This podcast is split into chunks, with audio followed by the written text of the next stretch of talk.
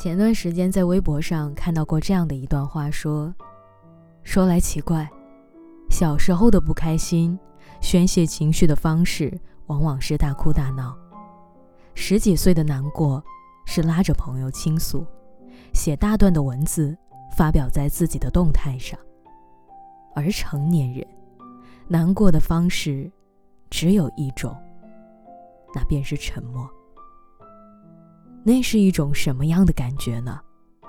大概就像，那一刻，你的心里有一场海啸，可是你静静的，没有让任何人知道。越痛越不动声色，越苦越保持沉默。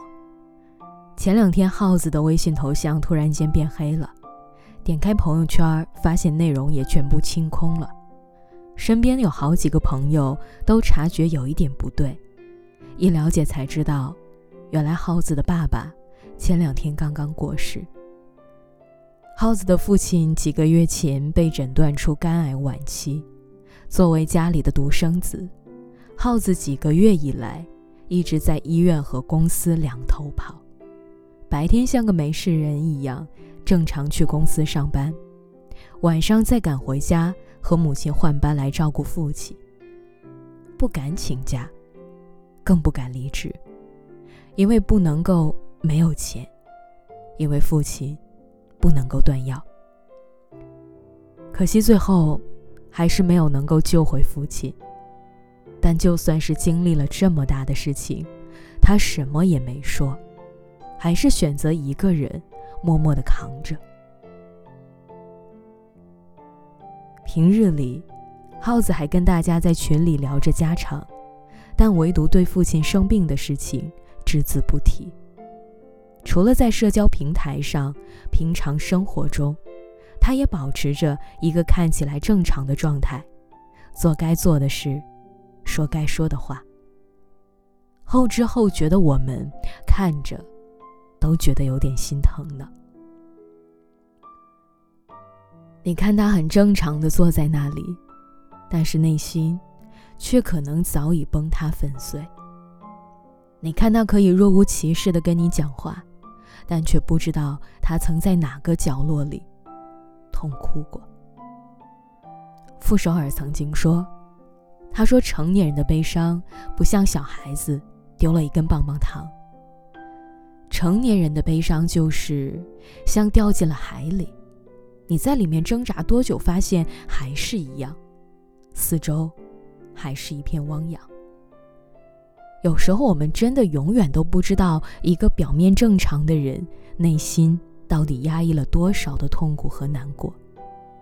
就比如，那个坐在你对面的同事，还在跟你谈论着今天中午吃什么，但可能她刚刚和男朋友分手，被赶出家门。无处可去。比如那个你常去便利店的兼职生，还笑着跟你打招呼，但可能他刚刚因为收银出错，被老板劈头盖脸骂完一顿，扣了时薪。比如，那个你家隔壁常给你送好吃的的邻居，还在提醒你明天小区停水，记得做好准备。但是。她可能刚和那个出轨的老公办完离婚手续。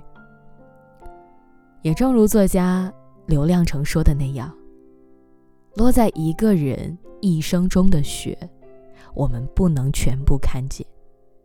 每个人都在自己的生命中孤独的过冬。成年人的世界早已无师自通，学会了一项本领：越痛，越不动声色。越苦，越保持沉默。或许你能窥见一丝丝痕迹，但不会觉得很奇怪，因为，你，也曾是这样的成年人。世界上没有真正的感同身受。前段时间在后台看到一位读者的留言，我真的觉得自己快要熬不住了。这是我这个月加班的第二十三天。在我给了第十几版方案之后，客户还在揪着我的一个小细节不放。你知道吗？我的生理期已经紊乱三个月了，连去医院看医生的时间都没有。这所有的一切都不敢说给家里人听，怕他们担心我，更怕他们逼我回家。我能懂他，因为成年人的难过，往往化成了不能说、不想说和不必说。因为不能让关心你的人担心，更因为说了也不会有人懂你。毕竟这个世界上没有真正的感同身受。工作的压力，身体的不适应，都默默承受。许多的委屈和心酸，到嘴边都成了一句“我挺好的”。就算经历了多少感情上的挫折和伤害，明明许多甜蜜且痛苦的回忆都在眼前，最终，还是化成了一个勉强的微笑。我没事。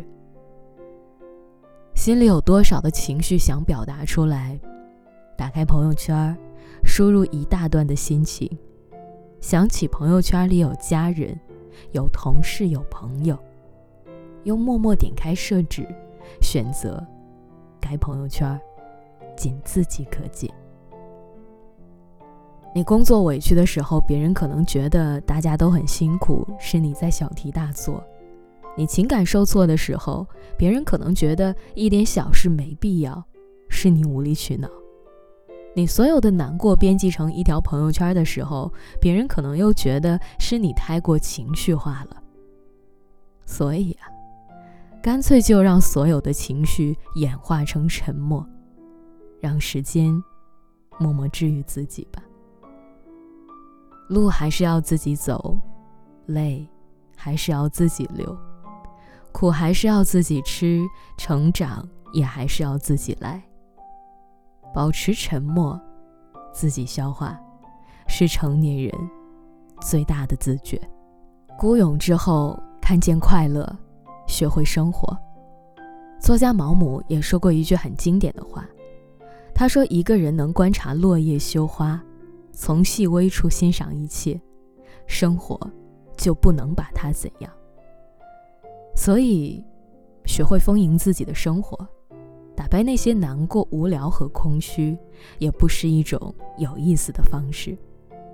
我们公司主管老刘就是这样的一个人，平时上班的时候忙得半死，但是到了周末也一刻不肯闲着，总是要寻遍全厦门最好吃的店。为了吃的，他可以穿越大半个城市，也可以在大热天。在外面排队三个小时。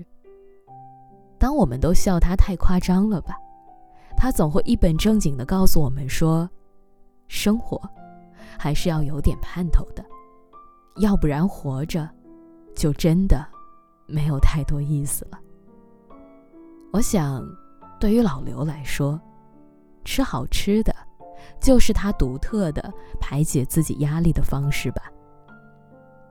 成年人的世界。难挨的日子多，可以排泄的方式也很多。